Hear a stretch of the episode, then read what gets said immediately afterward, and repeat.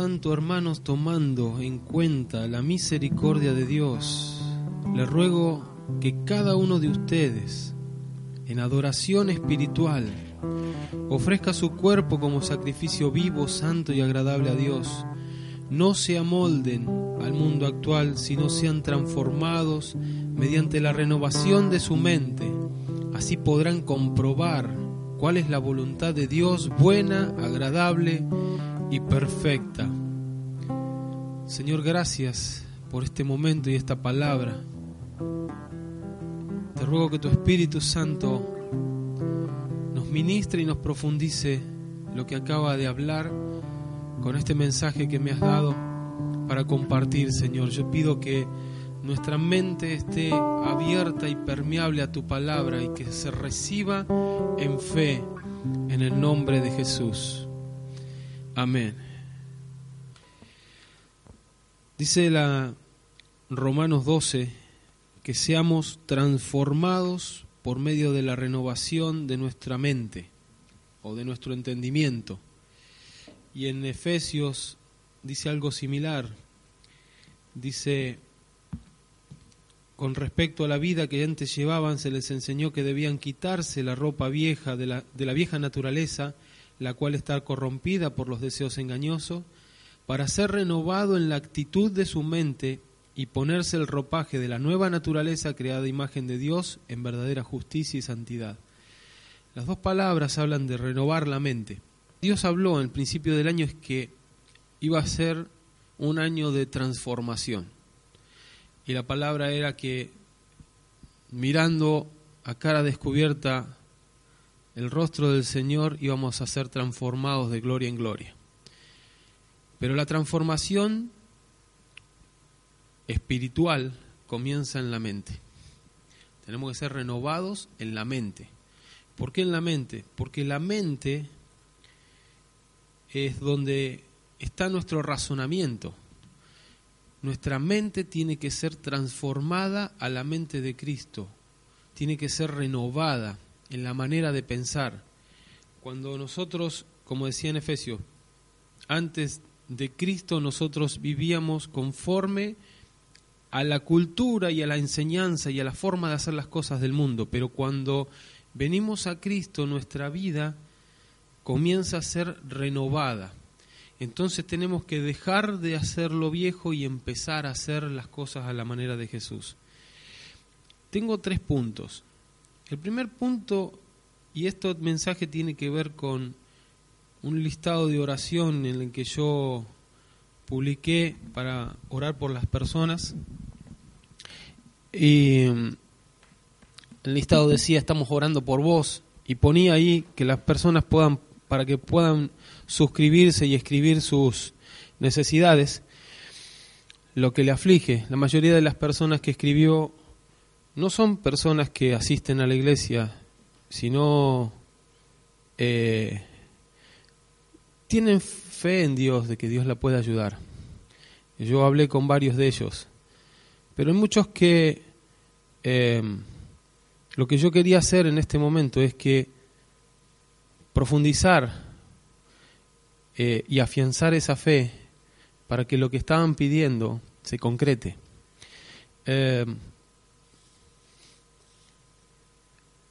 Y lo que el Señor me mostraba es que mientras uno espera el milagro, porque Dios, cuando Jesús caminó por la tierra, decía que muchos se sanaban. Y en algunos casos decían, unos pocos se sanaron.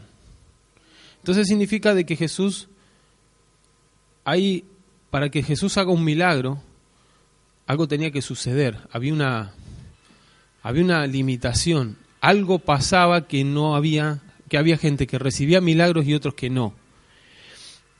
Mayormente siempre hacemos hincapié en que es la fe. La gente que tiene fe en que Cristo lo puede sanar, Cristo lo sana. Pero a veces pasa de que nosotros tenemos fe de que Cristo nos puede sanar, pero la sanidad no viene. Entonces, eh, el Señor ponía en mi corazón de que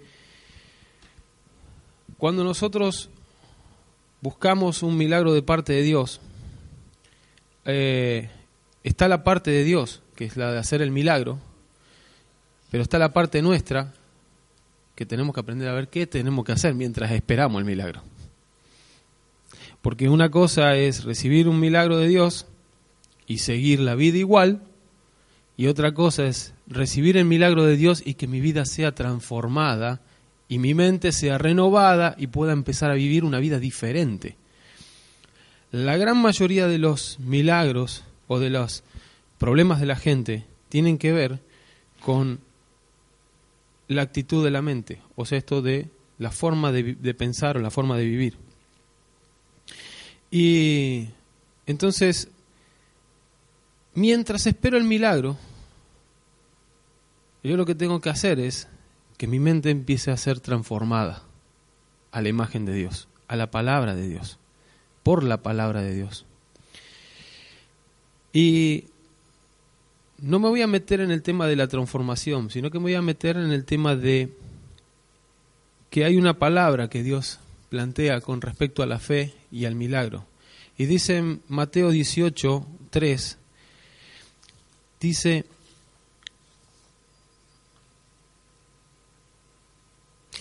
les aseguro que a menos que ustedes cambien, que a menos que ustedes cambien y se vuelvan como niños, no entrarán en el reino de los cielos.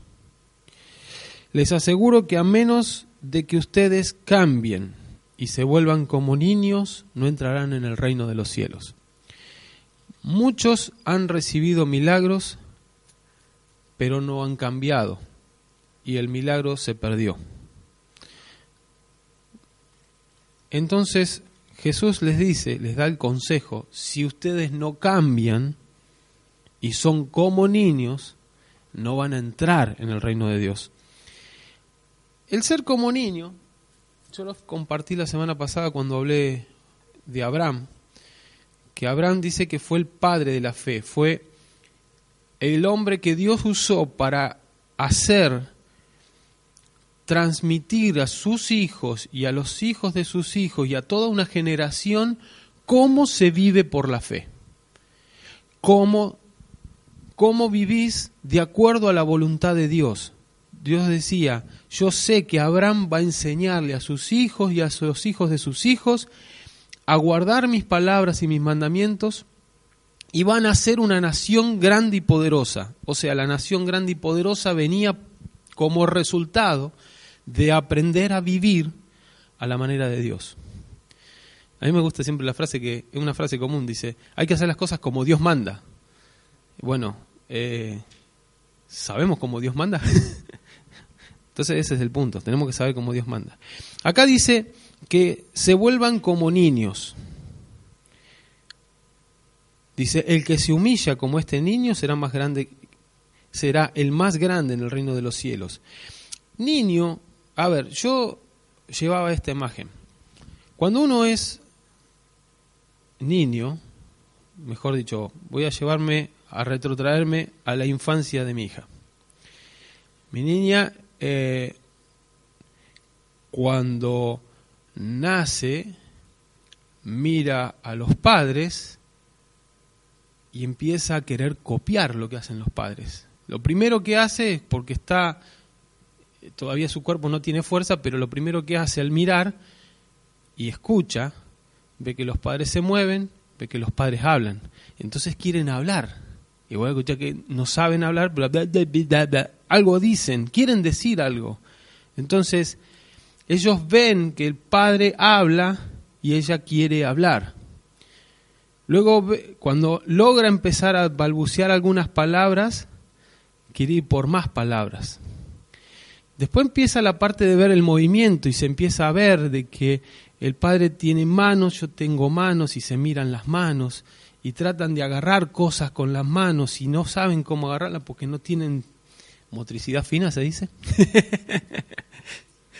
eh, eso lo estudiábamos con, mi esposa, me lo enseñaba porque en la escuela les enseñan cómo son las etapas de los niños y es, es fascinante. Entonces empiezan a querer aprender a moverse con las manos, luego empiezan a intentar sentarse porque él ve que los padres están parados o están sentados o están, están verticales, no están acostados todo el día. Entonces quieren hacer lo que hacen los padres, que es pararse Y si pudiera saldrían corriendo, pero todavía no tienen fuerza. Entonces empiezan a gatear como para moverse y después empiezan a querer empezar a dar los primeros pasos. Y ahí están los padres tomándole la mano, empujándola y dándole aliento, diciéndole palabras para que las repita, tratando de empujarla para que camine, así aprende a caminar, le agarran la mano, entonces dan los primeros pasos. ¿Se imaginan esa, esa escena, no? Eso es la impartición de fe de un padre al hijo. La impartición de la fe de un padre al hijo. Estamos hablando de fe en el sentido más básico. Más básico. Es fe. ¿Por qué es fe? Porque el padre que hace ciertas cosas sabe que su hijo también las tiene que hacer y también las va a hacer. Entonces le inculca a cómo las tiene que hacer. El padre sabe hablar, entonces le, habla al hijo para que el hijo interprete y trate de poder hablar. El padre sabe caminar, entonces lo agarra al hijo y lo levanta para que el hijo empiece a dar los primeros pasos. Después se le escapa y empiezan a trepar por las paredes y todo lo demás, pero ese principio del padre enseñándole al hijo es el principio básico, básico, básico de la fe. Cuando nosotros abrazamos este principio y lo entendemos y lo llevamos a todos los niveles, empezamos a darnos cuenta el poder que tiene ese principio. Yo hice una frase en esta semana justo por el tema de la fe de Abraham y decía que solo necesitas una fe sencilla para ver lo sobrenatural y había puesto fe y sobrenatural grande. Entonces vos mirás así y vos decís fe sobrenatural. Yo quiero tener fe sobrenatural. No, necesitas una fe sencilla. Vos no necesitas una fe sobrenatural. Lo que necesitas es una fe sencilla, básica, elemental. Miren lo que dice en Juan capítulo 5. Juan capítulo 5 Um, verso 19. No, este es Lucas. Siempre me pasa lo mismo.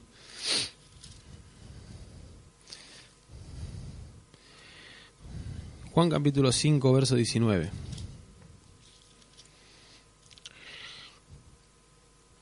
Jesús afirmó, voy a ir un poquito más arriba, dice, Jesús dijo, mi padre aún está trabajando y yo también trabajo. Y los judíos que lo rodeaban con su esfuerzo para matarlo, eh, porque veían que no solo quebrantaba el sábado, sino que encima llamaba a Dios su propio Padre, y, y él mismo se hacía igual a Dios. Entonces Jesús afirmó, ciertamente les aseguro que el Hijo no puede hacer nada por su propia cuenta, sino solamente lo que ve a su padre hacer. Porque cualquier cosa que hace el padre, la hace también el hijo. Voy de vuelta. Miren qué bueno. Ciertamente les aseguro que el hijo no puede hacer nada por su propia cuenta, sino solamente lo que ve que su padre hace. Porque cualquier cosa que hace el padre, la hace también el hijo pues el Padre ama al Hijo y le muestra todo lo que hace. Llévenselo a la imagen del bebé de recién. El Padre le muestra al Hijo todo lo que él hace. ¿Para qué? Para que el Hijo haga lo mismo que hace el Padre.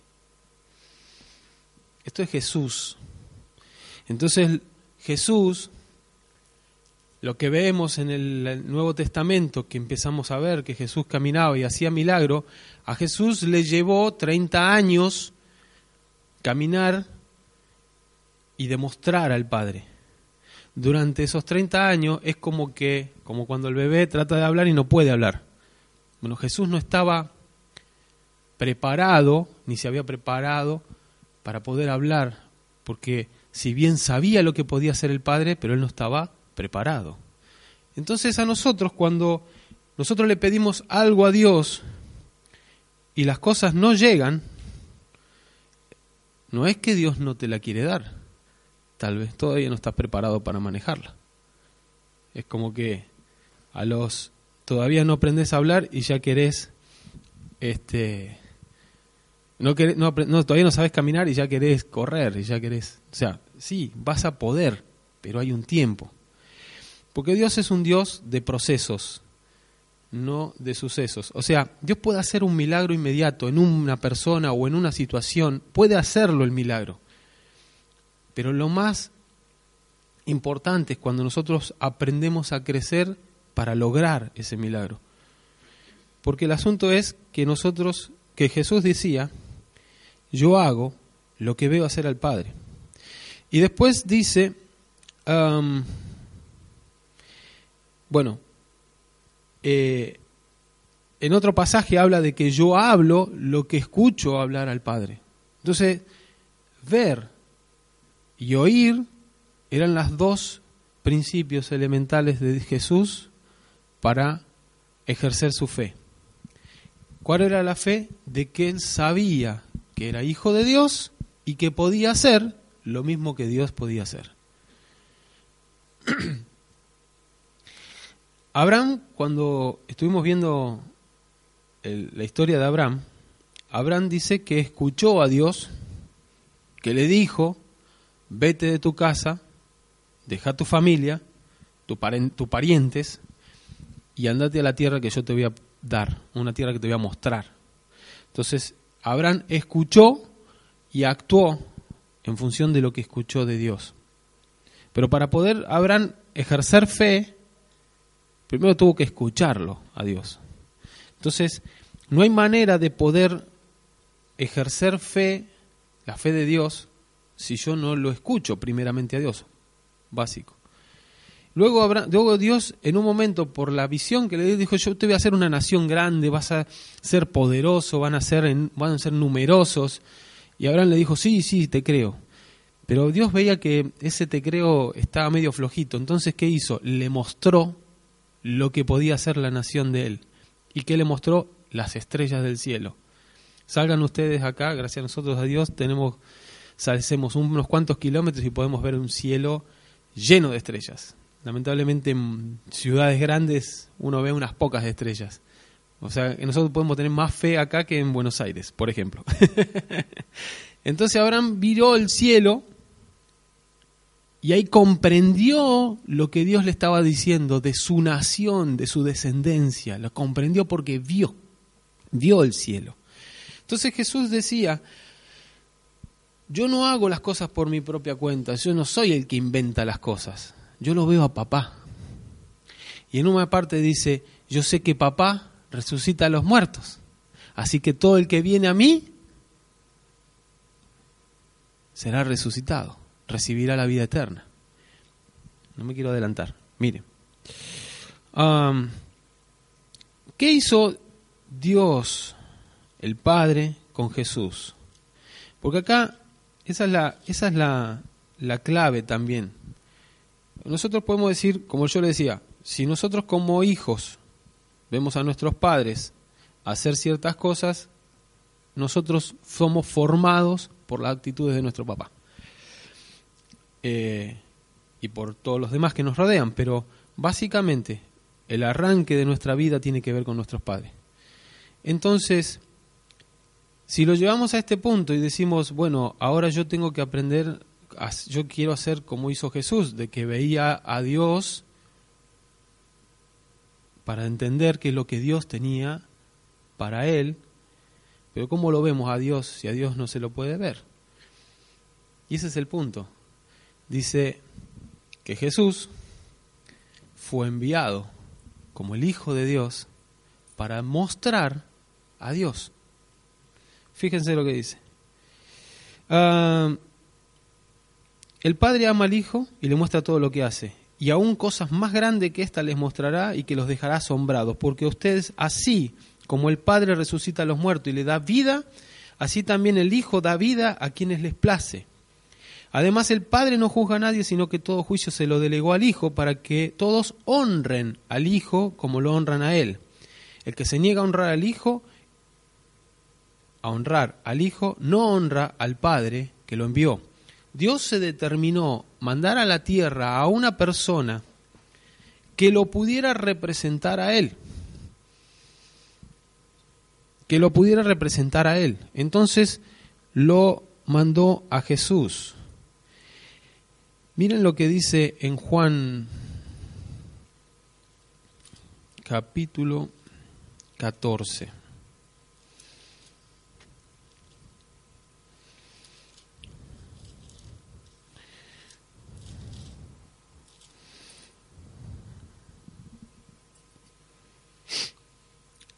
Juan capítulo 14, Jesús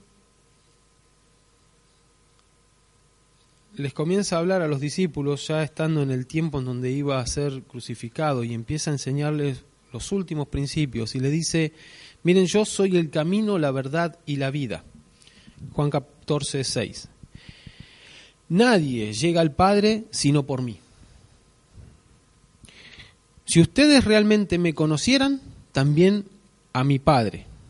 Y desde este momento ya lo conocen y lo han visto. Y Felipe le dijo, muéstranos al Padre y con eso nos basta. Pero Felipe, tanto tiempo llevo ya entre ustedes y todavía no me conoces.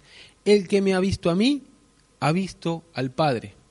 O sea, Dios mandó a Jesús para que nosotros, en la figura de Jesús, podamos ver también la figura de Dios el Padre. Jesús hizo todo lo que el Padre hacía. Hablaba todo lo que el Padre hablaba enseñaba lo que el Padre quería que nosotros aprendiéramos. Entonces, cuando nosotros decimos, como leía recién en, en Romanos, que decía eh, que tenemos que ser transformados, porque así vamos a comprender cuál es la buena voluntad de Dios agradable y perfecta. O sea, la manera de comprender la voluntad de Dios es que nuestra mente sea renovada a través de ver lo que Jesús hace y tratar de copiar lo que Jesús hace. Y uno dice, wow, hasta ahí se nos complica un poco la cosa. ¿Cómo vamos a copiar lo que Jesús hace? Es como muy alto. Primeramente ya nos, ya nos, nos sacude el tema de pensar en los milagros que hacía. Pero por otro lado, te sacude pensar su integridad, su honestidad, su amor, su compasión, su, su, su seguridad con la que hacía las cosas. Nosotros podemos ver en Jesús un montón de características y esas son las que nosotros tenemos que empezar a aprender y ser renovados en esa palabra.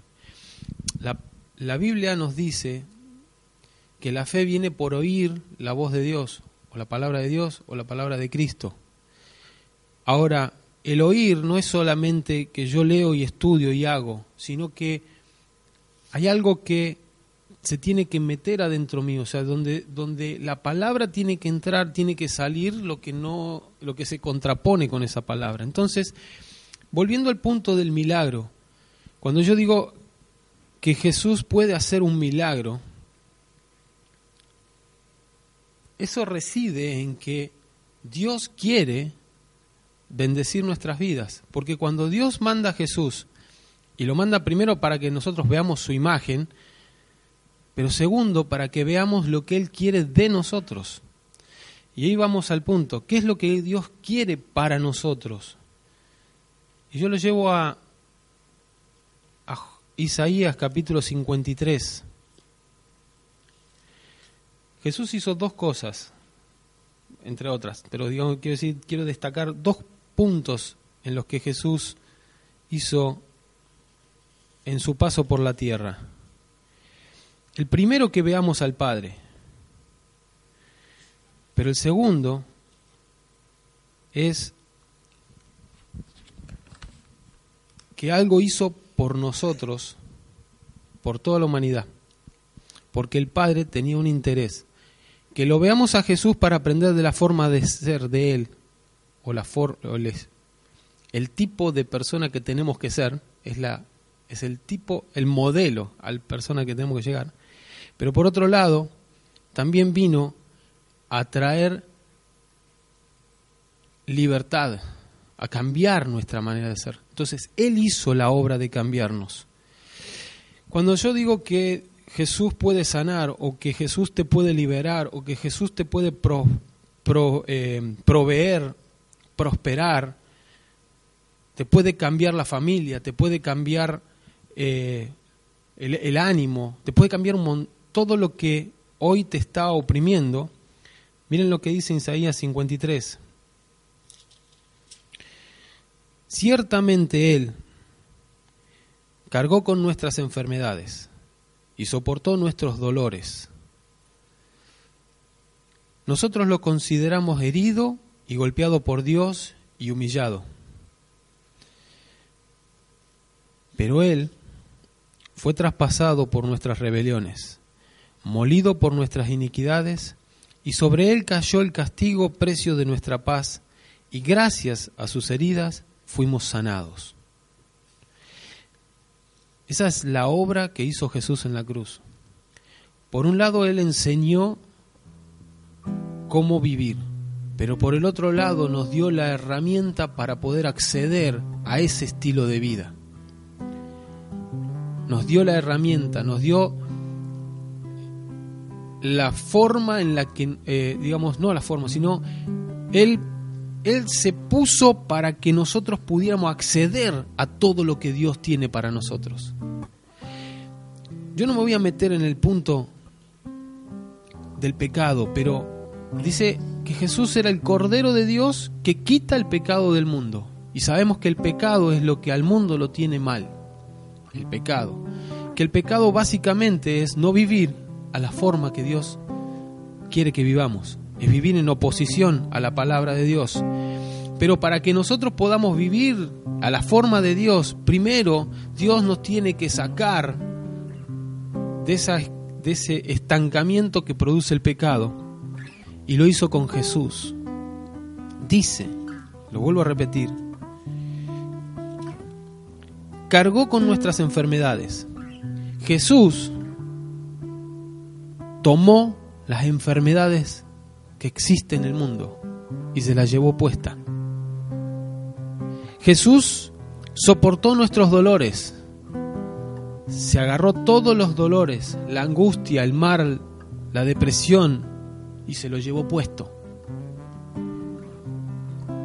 Nosotros lo consideramos herido por Dios y humillado, o sea, parecía que eso lo iba a destruir cuando lo estaban crucificando, pero en realidad Él estaba haciendo una obra, cargó nuestras enfermedades, se llevó sobre él nuestras enfermedades, producto del pecado, se llevó los dolores, la angustia, la, la, depresión, producto del pecado.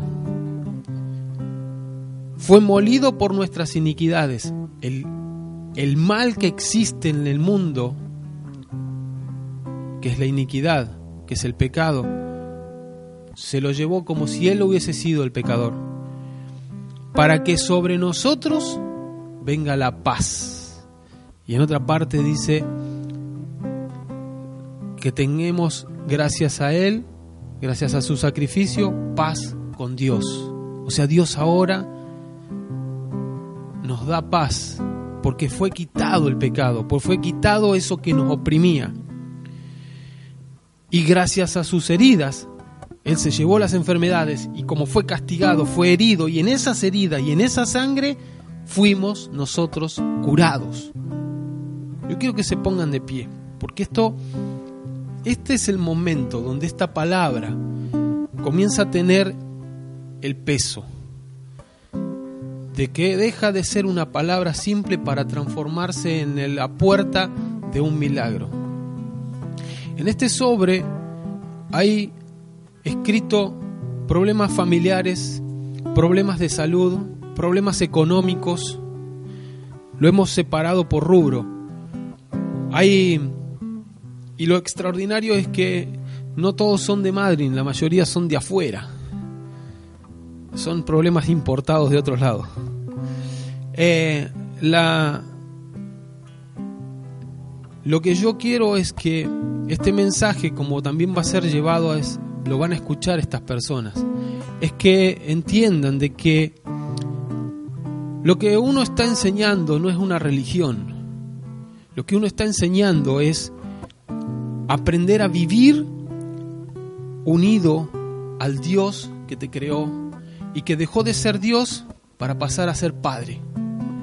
Porque dice la Biblia, todos los que recibimos a Cristo tenemos ahora el derecho de ser hijos de Dios.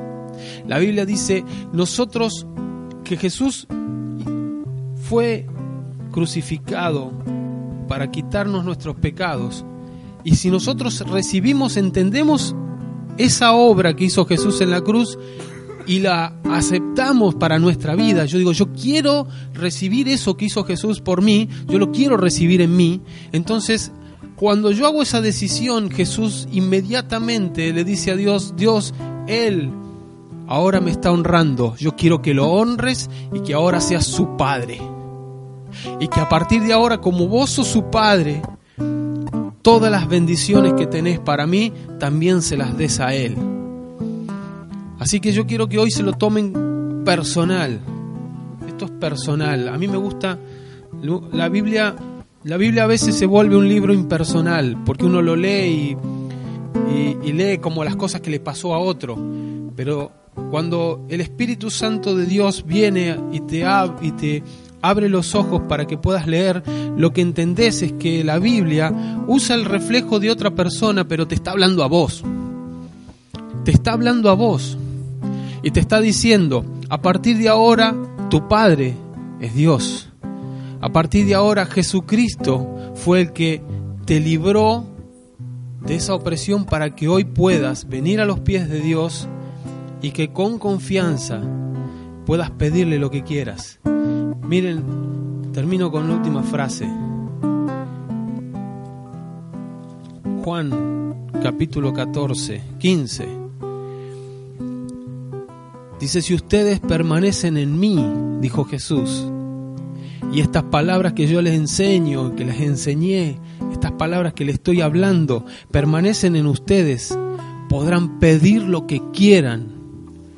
Y se les concederá, porque mi Padre es glorificado cuando ustedes dan mucho fruto y así demuestran que son mis discípulos y que aman mi palabra y que mi palabra permanece en ustedes, entonces ahora vamos a venir el Padre y yo y vamos a hacer morada, vamos a habitar en tu corazón, vamos a habitar con tu vida y vamos a llevarte, vamos a ir con vos donde quieras que vayas.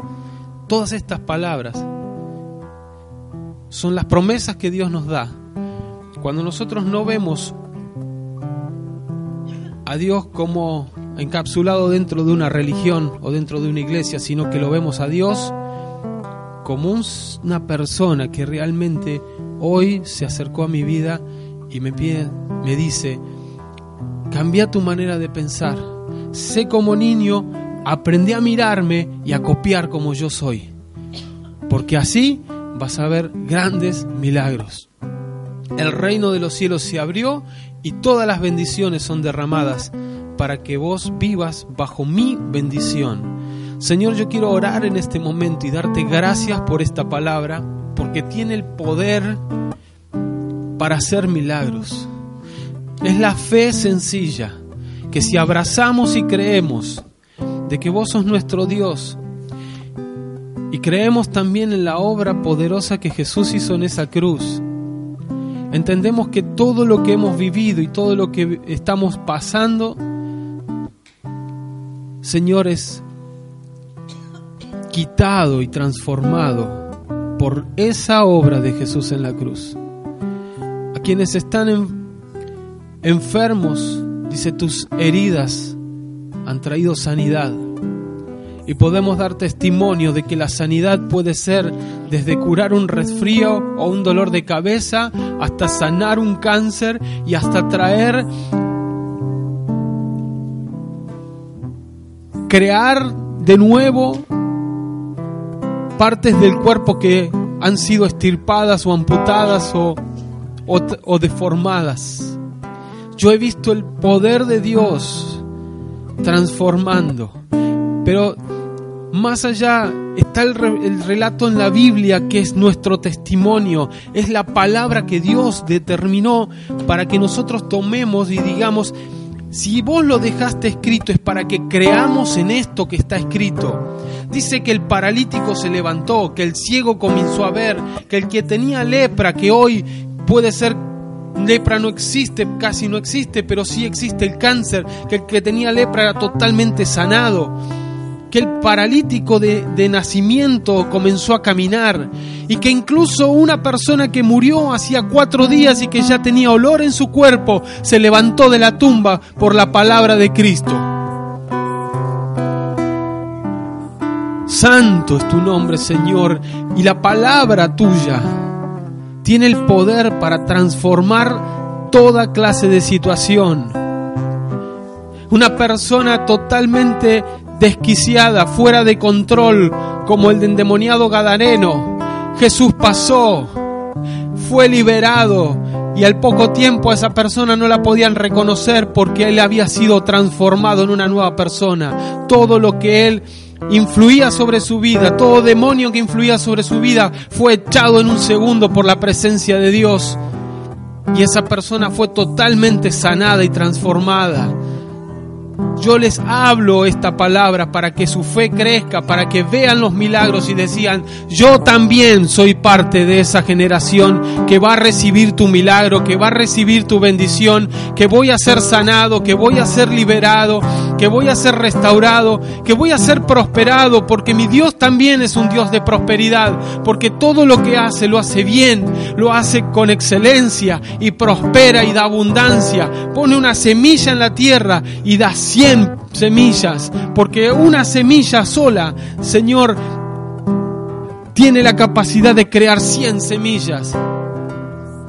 Yo bendigo, Señor, esta palabra y declaro que toda necesidad que ha sido escrita sobre este lugar, declaro que todas las personas que han venido, que, que has puesto en nuestro corazón y por las que hemos estado orando, recibe esta palabra y comienzan a vivir una vida pegada al Padre, una vida conociendo al Hijo y una vida guiada por el Espíritu Santo de Dios.